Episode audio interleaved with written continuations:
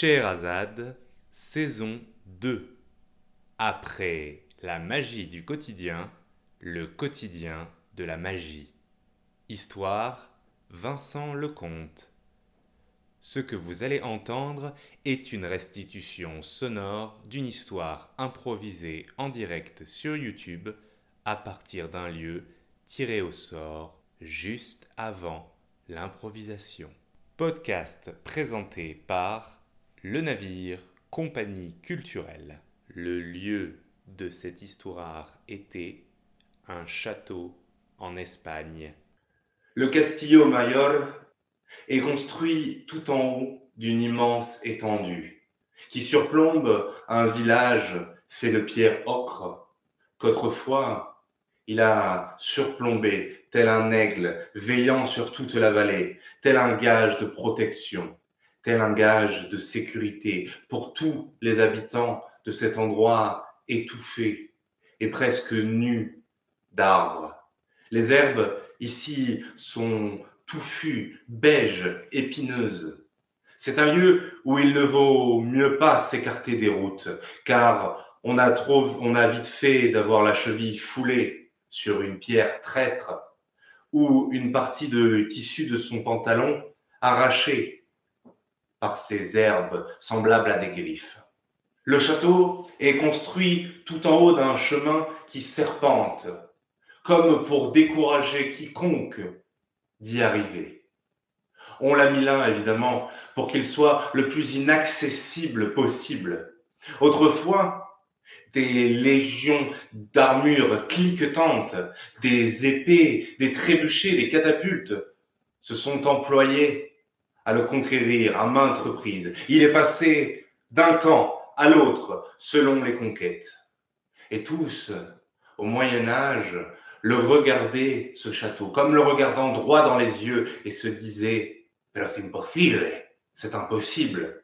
Pourtant, on finissait par le vaincre. Mais, et les guides de, de lieu l'expliquent mieux que moi, c'était toujours au prix de sanglantes batailles pour prendre le Castillo Mayor, il fallait payer le prix du sang. Il fallait sacrifier énormément d'hommes pour pouvoir ne serait-ce que poser le pied sur cette grande et longue rangée de remparts. Il est comme étriqué, perché en haut de ce petit aplomb rocheux et semble, tel un caméléon de pierre, vouloir se confondre avec la montagne. Il est de la même couleur. Certaines parties du château même sont troglodytes, et la pierre taillée par l'homme et celle rude et primale de la montagne se confondent dans des voûtes, des crevasses, des donjons, des cellules qui ont accueilli des traîtres et autres rebelles. Mais ce qui est inaccessible au Moyen Âge, bien entendu, ne l'est pas nécessairement à notre époque. Et on a réussi, par euh, des prodiges et beaucoup de déblaiements, à construire une route praticable pour les voitures. Oh, certes, il ne faut pas avoir peur du vide et surtout ne pas trop faire bouger son volant de crainte de partir dans le ravin. Mais en suivant le cap, en appréhendant chaque lacet comme une caresse, comme une sorte de danse avec la montagne, et en acceptant de passer bien souvent en première, il faut bien le dire, on finit par arriver au château. Château reconverti maintenant en gîte et en table d'hôte. À l'arrière d'une Jeep qui semble bien trop grande pour cet étroit chemin et qui cahote, je tente de griffonner des schémas. La personne en face de moi, ou plutôt devant moi, le conducteur, semble avoir une habitude experte de ce chemin. Mais ça ne m'empêche pas de jeter de temps à autre des regards par-dessus la vitre et sentir comme mon estomac qui remonte dans ma gorge et mon œsophage qui se noue. J'ai l'impression presque que les roues vont au-delà du vide et que parfois c'est comme si la Jeep se soulevait et retombait il va beaucoup trop vite. Lui, il ne passe pas par la première, mais c'est comme s'il connaissait chacun de ses lacets par cœur. C'est comme si la route et lui faisaient un ballet maintes fois pratiqué. Et c'est comme si toutes ces embardées, tous ces moments de suspension, tous ces instants où presque on a l'impression que la voiture va foncer dans le vide, ne sont qu'une danse un peu canaille entre la voiture, son conducteur et la montagne. ¿Puede ir más despacio, por favor? Je lui demande s'il peut aller plus lentement. Je suis assez inquiet. Sí, tranquilo, que yo conozco todo esta ruta, señor. Il me rassure. J'abandonne. Je pose mon calepin à terre. Je pose mon crayon. Évidemment, une embardée les fait précipiter sous le siège passager et je tente de me calmer. Mon visage est devenu livide, blême comme un linge.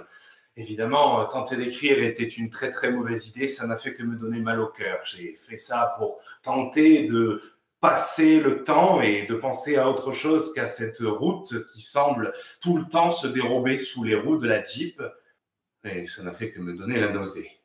Je tente de respirer. Un dernier lacet. Encore un. Ça ne s'arrête donc jamais. Si.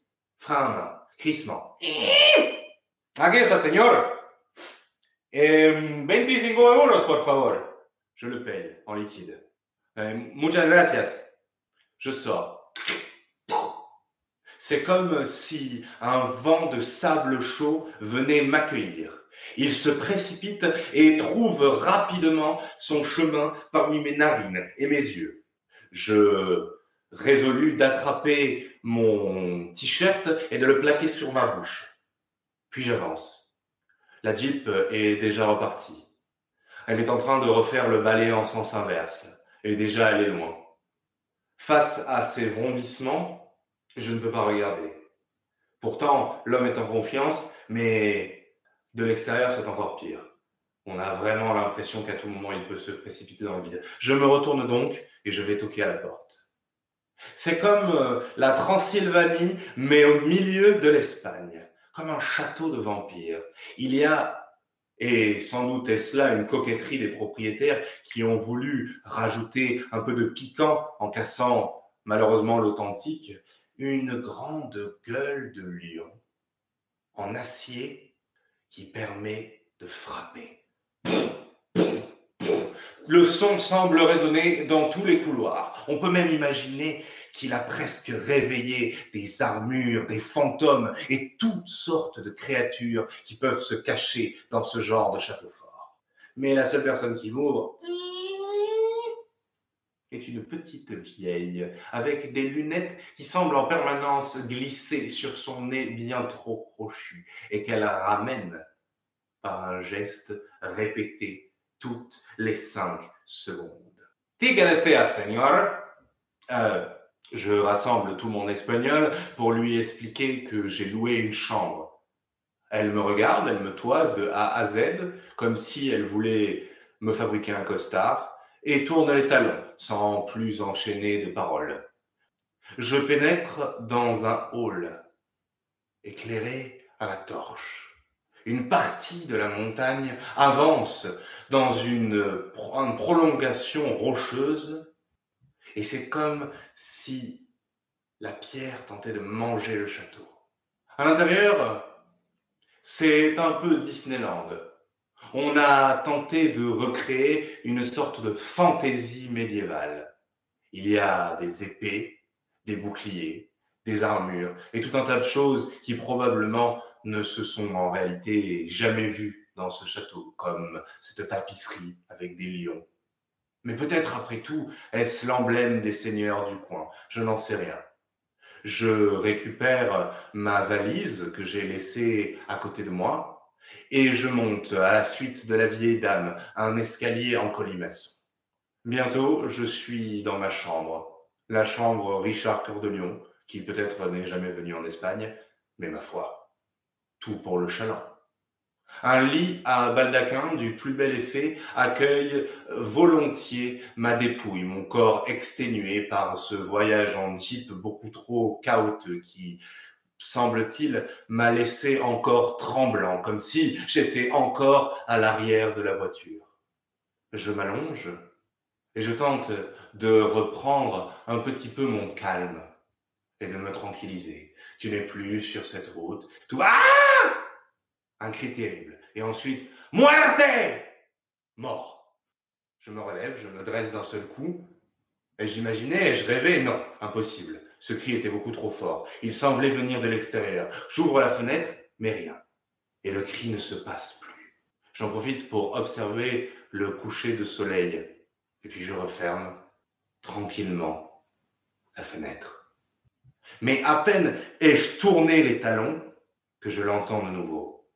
Muerte a los. Cette fois, il y a mort au. Il y a deux mots de plus.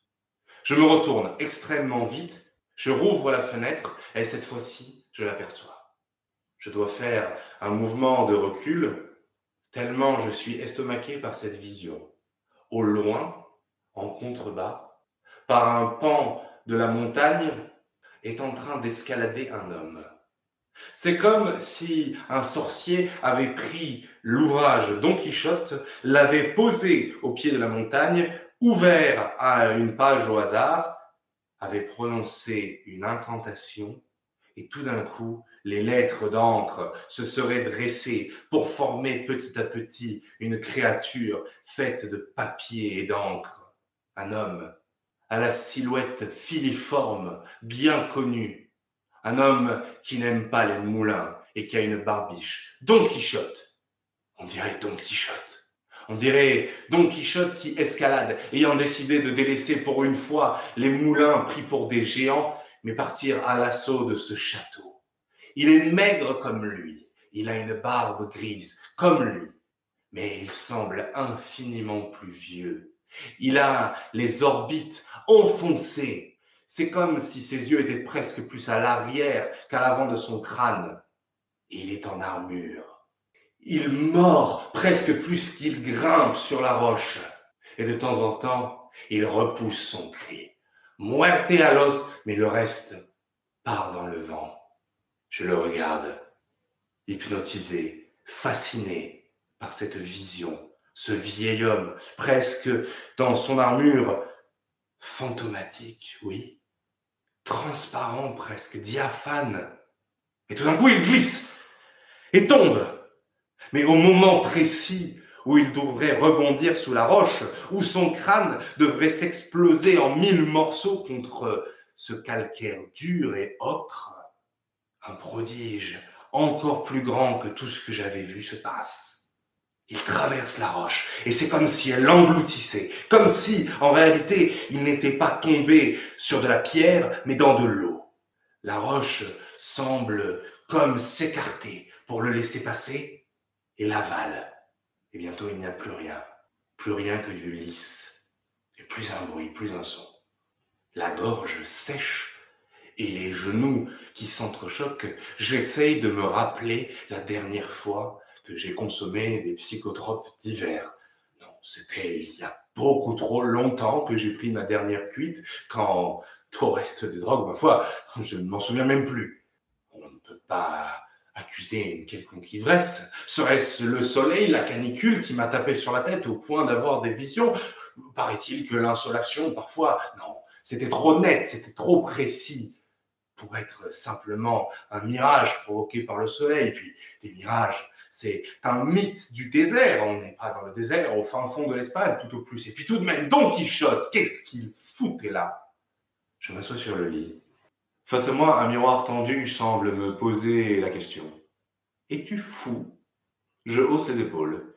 Là, franchement, je ne sais pas. Je n'ai jamais été sujet à ce genre de délire. Je veux dire, vous pourriez vous dire que le personnage qui dit je depuis le début de cette histoire est, est un fou quelconque, quelqu'un qui voit des choses, qui entend des voix, mais pas du tout. C'est un homme extrêmement raisonnable, un homme dont la seule bizarrerie, qui après tout n'est pas si étrange, aime voyager seul.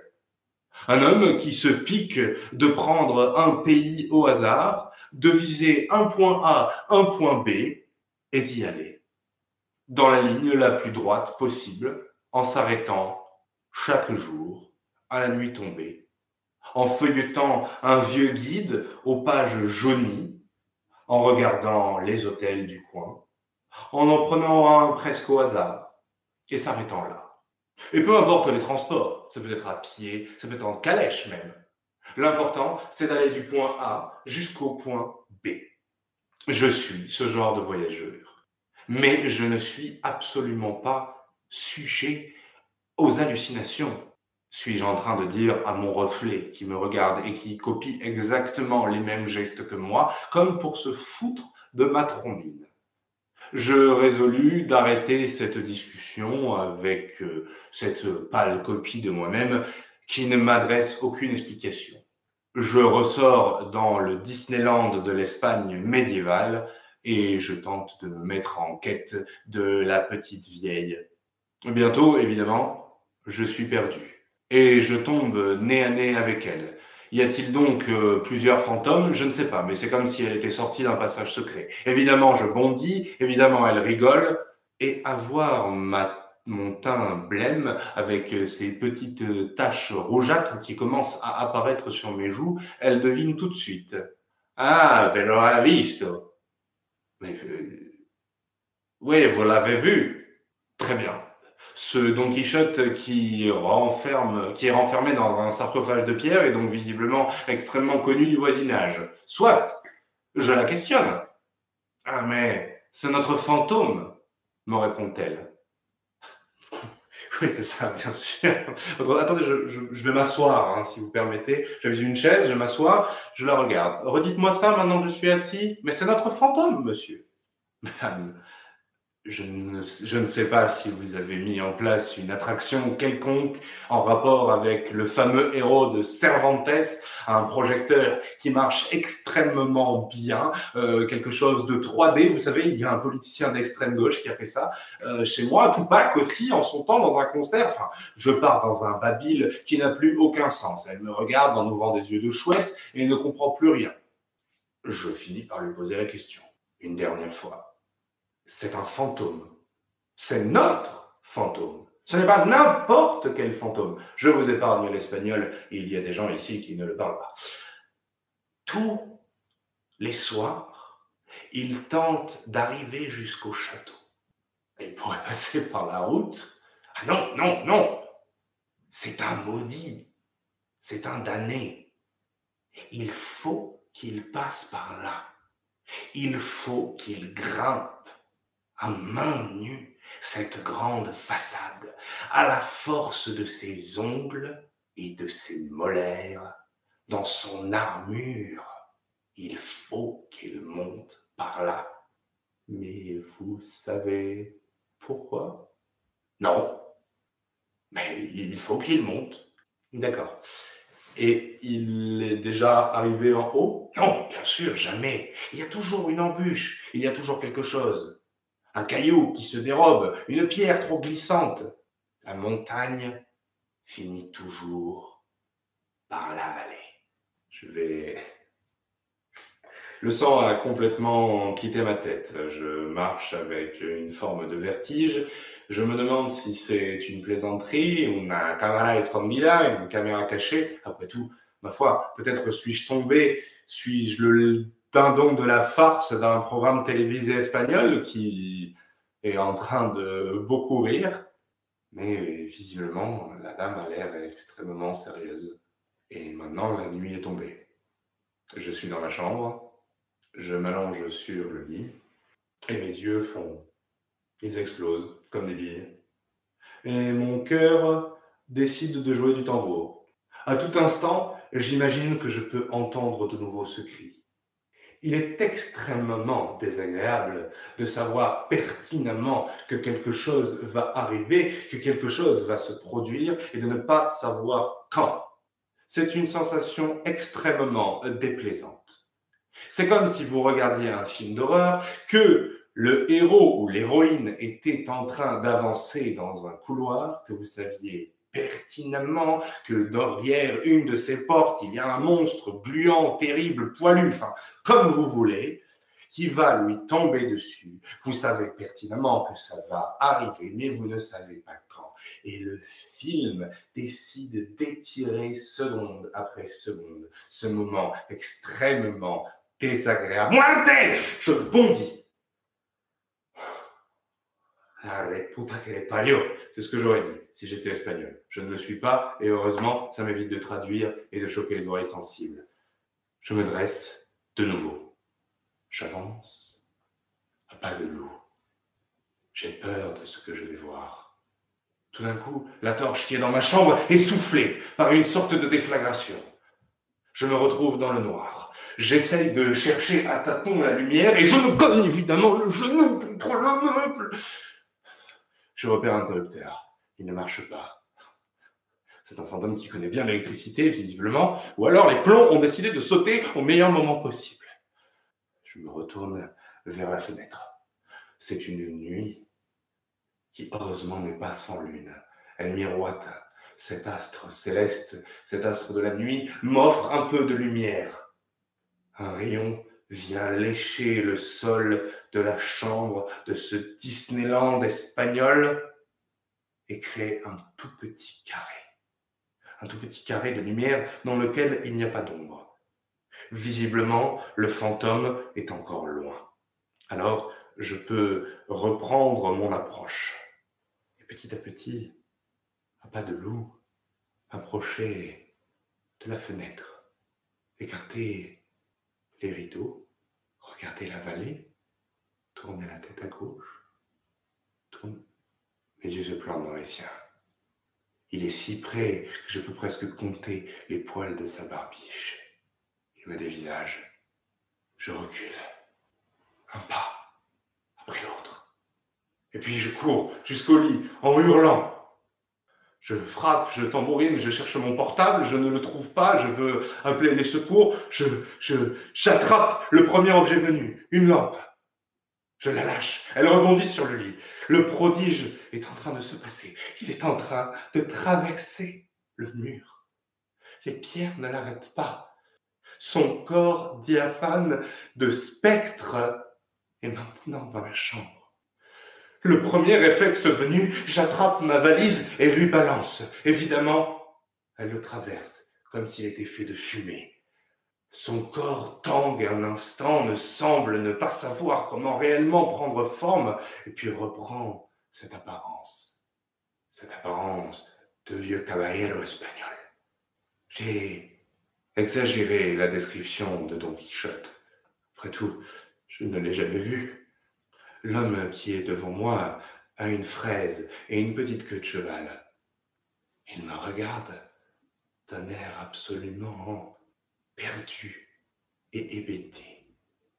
Il retourne sa tête, semble ne pas savoir vraiment où il est.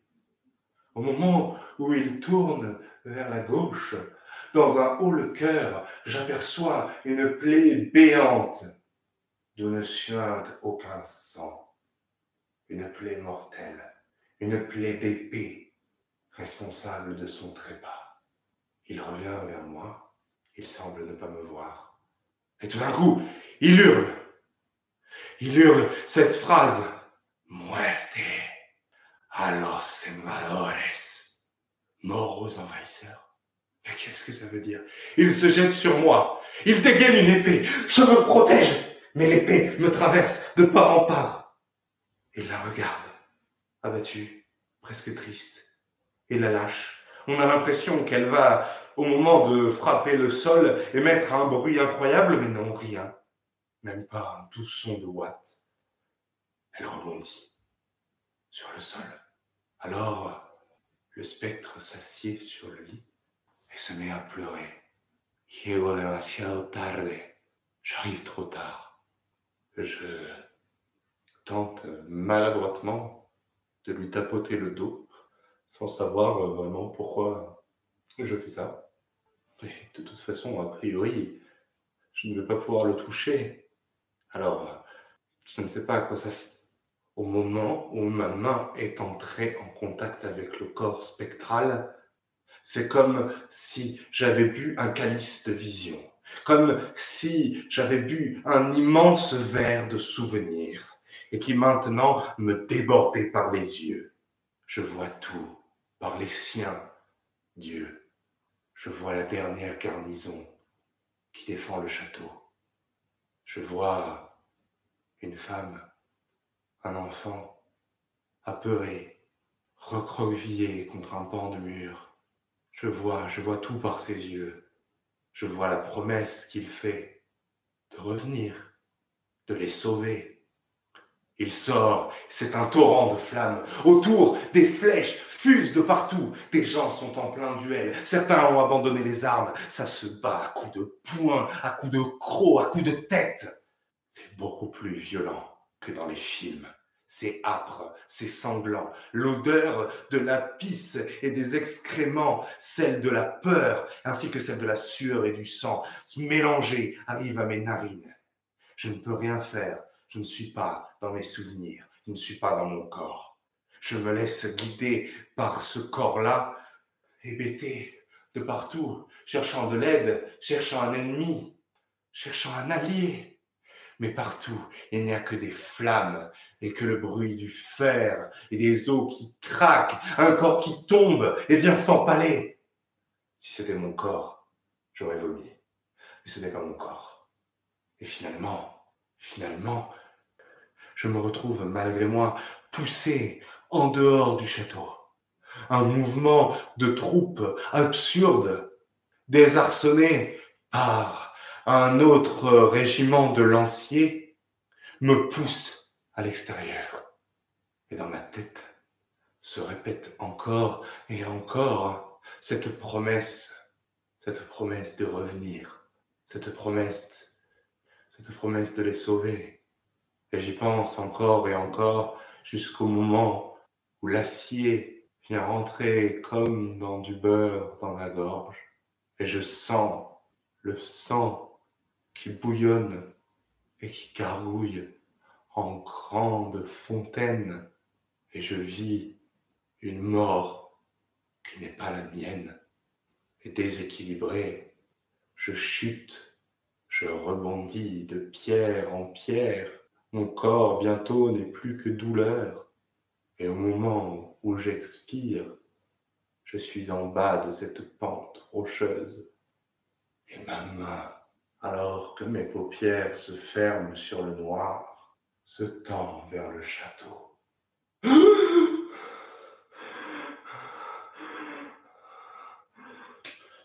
Je me touche, je vérifie tout. Oui, c'est bon.